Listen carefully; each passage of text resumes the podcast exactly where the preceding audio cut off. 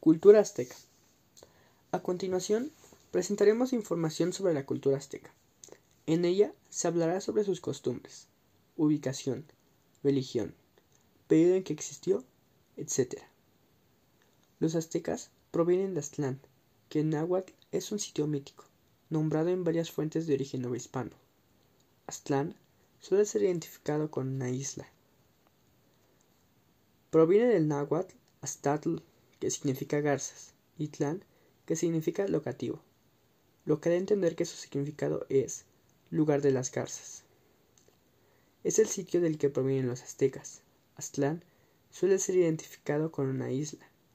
Según la leyenda, bajo la promesa de Huitzilopochtli, los aztecas, originarios de Aztlán, partieron en búsqueda de un sitio idóneo para formar una patria propia. Ubicación espacial. Su probable existencia y su localización han generado debate entre los investigadores. No obstante, según las referencias de las fuentes más confiables, como Chimalpaín, Cristóbal del Castillo o incluso Tezosomoc, concuerdan en situarlo más allá de Jalisco. Se menciona que las aguas que rodeaban Aztlán tenían como nombre Metzliapan, lago de la luna, concordando con lo referido por Chimalpaín en sus memoriales. Ambos concuerdan en situar este sitio en las últimas tierras de Jalisco, concordando con el actual Nayarit en la isla llamada Mexcatitlán. Periodo en el que existió. El tiempo que transcurrió desde la salida de Aztlán, 1115, hasta la ceremonia de fundación de México Tenochtitlán, 1325, comprende 210 años, lo que significa que se cumplieron cuatro periodos de 52 años, su ciclo calendárico fundamental. Primero habrían llegado a Tula, la ciudad fundada por Quetzalcoatl. De Tula siguieron a Atlitlalaquian, el lugar donde el agua se resumía en la tierra. Luego pasaron a Tlemaco, que se identificaba con un sahumador, y a continuación llegaron a Atotonilco, cuyo nombre deriva del agua hirviente de sus manantiales, y a Apaxco, cuyo cono volcánico lleno de agua les recordaba una vasija. En Zumpango levantaron un muro de cráneos, junto a Huistepec, el cerro de Duxaches, y de ahí pasaron a Xaltocán y cruzaron en canoas los lagos norteños de Calhuacán. Ya en la vertiente occidental de la cuenca lacustre se establecieron en Ecantepetl, el Cerro del Viento, y después llegaron a Tultepetlac, donde se tejen las esferas de Tule. De ahí se dirigieron a Cuautitlán, abundante en serpientes, y luego a Huizachtitlan, donde aprendieron de los chalcas el aprovechamiento del cultivo de los magueyes para la obtención del pulque. Tecpayocan fue el siguiente punto del recorrido, el cual se reconoce por los cuchillos de pedernal. Más tarde arribaron a Pantitlán, un resumidero en el lago que se identificaba por sus banderas. De ahí continuaron hasta Amarinalpan, agua de Malinali, territorio ya del señor de Azcapotzalco, donde se les impidió seguir, por lo que regresaron a Pantitlán. Siguieron por Acolnáhuac, donde hace recodo el agua, y cruzaron por Popotla, Techcantitlán y Atlacuihuayan. Antes de llegar a Chapultepec, un cerro en medio de un hermoso bosque, donde fueron derrotados por un conjunto de pueblos enemigos, que apresaron a sus jefes guías y los condujeron prisioneros a Colhuacán, donde los victimizaron. Fue ahí donde los mexicas aprendieron las costumbres de la gente del lago, y después de una guerra contra Xochimilco, de la que salieron triunfantes, partieron en búsqueda del sitio prometido para fundar en medio de unos islotes al occidente del lago de Texcoco la ciudad de Huitzilopochtli. En todas las localidades vivieron por un tiempo, en tanto descansaban para renovar fuerzas y aprovisionarse de alimentos para continuar su viaje. Ahí enterraron a sus muertos y fueron dejando a los enfermos y a los ancianos que no podían acompañarlos. La ceremonia del encendido de fuego nuevo, que conmemora la culminación de un ciclo solar de 52 años, fue realizada en cuatro ocasiones durante la peregrinación, en Tula, en Huixtepec, en Tecpayocan y en Chapultepec. Cabe recordar que esta isla estaba sujeta al señorío de Aztlán, las tiranías de uno de estos tlatoques aztecas es lo que obliga a los mexitín a salir de su territorio, dirigido por Chalchitlotonac, quien moriría en Huicolhuacan uniéndose a Tetzatloat en la figura de Huitzilopochtli en la isla de Mexcaltitlán. También se han encontrado petrograbados con garzas y uno exhibido en el Museo de Origen, situado en la isla, muestra una garza montada sobre una serpiente. La palabra Aztecatl deriva de la palabra azteca que significa procedente de Aztlán. Centros ceremoniales. Los principales centros ceremoniales de los aztecas se encuentran en el Zócalo de la Ciudad de México y se llama el Templo Mayor. El recinto sagrado de la ciudad de Tenochtitlán fue el centro ceremonial más importante de los aztecas. También había centros ceremoniales en Tlatelolco, lo que ahora es la Plaza de las Tres Culturas. En el Cerro de la Estrella, Iztapalapa, estaba el centro ceremonial donde se realizaban las ceremonias del Fuego Nuevo. Organización económica. La agricultura se volvió la base de su economía y el maíz era la planta alimenticia por excelencia. El principal cultivo, la economía agraria azteca, es considerada una de las más evolucionadas de la América indígena. El Consejo Central dividía la tierra entre los clanes y los caciques de cada una de ellas distribuía las raciones de los jefes de familia, quienes a su vez las distribuían justa y equitativamente entre la familia pero se reservaban zonas para el sostenimiento del jefe y al personal del templo, para los abastecimientos de guerra y pagos de tributo. A muerte de alguno de los encargados de la tierra pasaba a manos de sus hijos, y si moría sin descendencia de la propiedad, volvía al clan para que se volviera a distribuir. También sucedía lo mismo si el propietario no plantaba nada en un periodo de dos años. Organización política. El Tlatocán o Gran Consejo era el organismo más importante del Imperio Azteca. Dentro de las funciones del Tlatocán se encontraban las de índole administrativas y judiciales. Una de las misiones importantes del Tlatocán consistía en crear un consejo de cuatro miembros con la potestad de elegir al jefe de Estado, Tlaticutli, que era una especie de emperador. Es de conocimiento general que el sistema de los aztecas era una monarquía electiva, no hereditaria. Sus emperadores eran de familias nobles. Las provincias formaban el territorio que pagaba impuestos al Estado. La manera de pagar podía ser por medio de alimentos, vestidos, esclavos, metales, entre otros. Emperador Owei Tlatoani. Teniendo un mandato divino, concentraba todas las facultades políticas, religiosas, militares, comerciales y sociales del imperio Además, designaba a los gobernantes de las ciudades e impulsaba el crecimiento del territorio. Consejo Supremo o Tlatocán. Apoyando al Tlatoani en las decisiones gubernamentales, estaba conformado por miembros de la burocracia azteca. Cihuacóatl, o jefe de los sacerdotes, era la persona de confianza del emperador, al cual relevaba sus funciones durante su ausencia.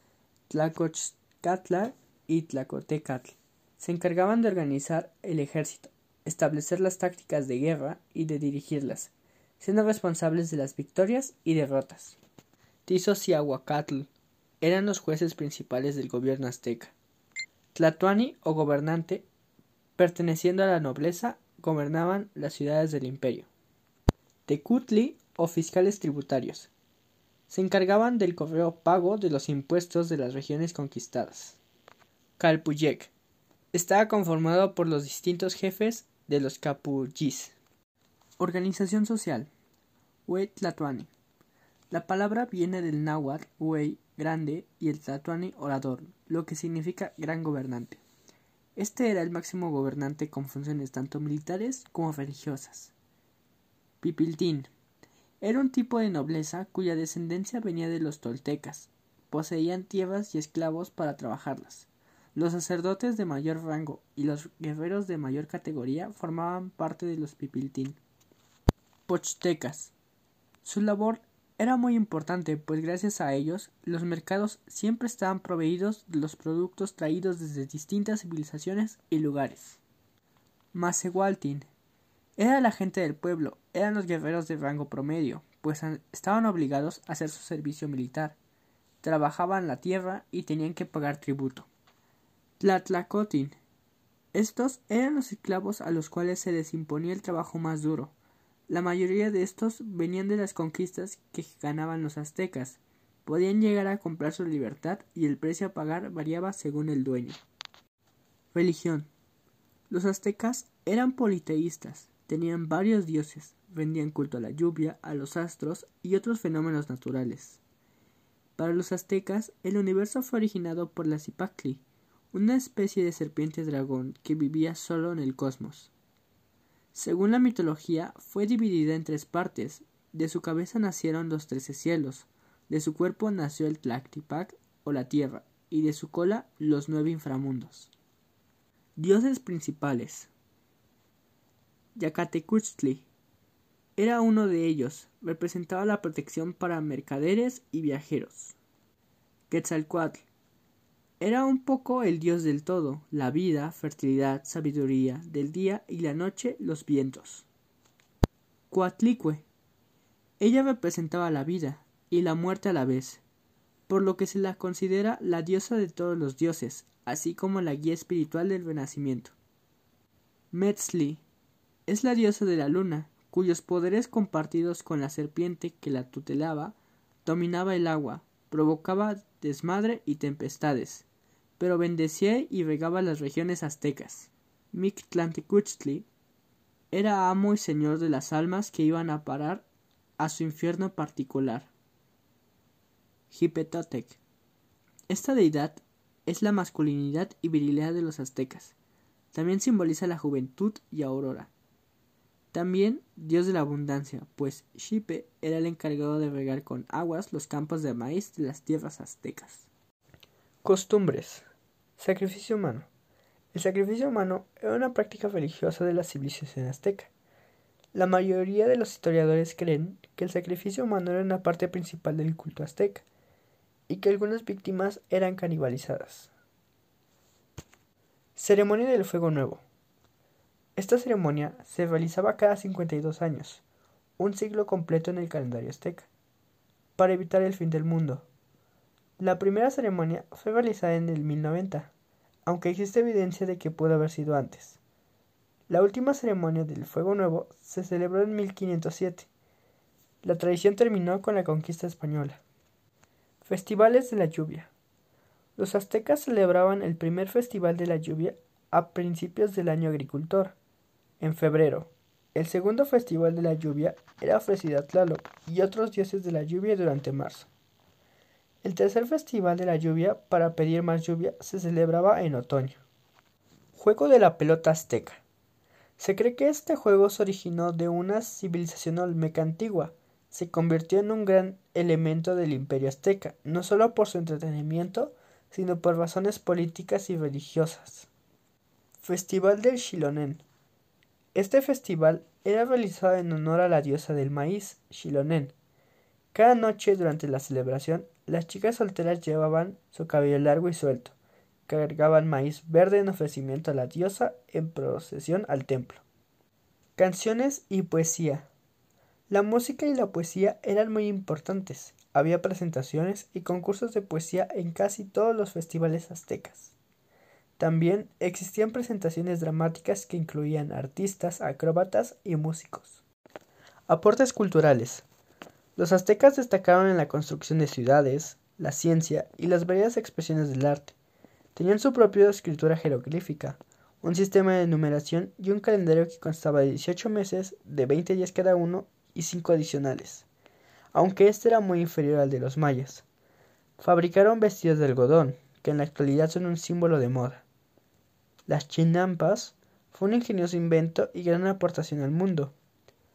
Los códices aztecas están elaborados con un papel especial hecho de corteza de árbol, el amatl. Existió una gran variedad de instrumentos musicales, tales como el huehuetl, el teponzatli y el ayacacatztli, y caracoles marinos. Y para finalizar, ¿qué tenemos de esta cultura en la actualidad? La construcción de ciudades, la ciencia y las variadas expresiones del arte. Los aztecas le dejaron al mundo entero las maravillas de los sabores de la vainilla y el chocolate. Desarrollaron la metalurgia, trabajando especialmente el oro y el cobre. Las chinampas fue un ingenioso invento y gran aportación al mundo. En la zona de Xochimilco aún puedes encontrar estas maravillas mexicanas. Existió una gran variedad de instrumentos musicales, el huehuetl, que era un cilindro de madera cubierto con piel de venado, el teponzatli era un tambor pequeño de madera con una hendidura, en sus lengüetas se golpeaba. El yicacaxtli era una calabaza con piedras dentro, los caracoles marinos, los huesos con los que se silbaba y flautas de carrizo, entre otros. Estos, con el paso de los años, fueron evolucionando y convirtiéndose en los instrumentos que conocemos hoy en día.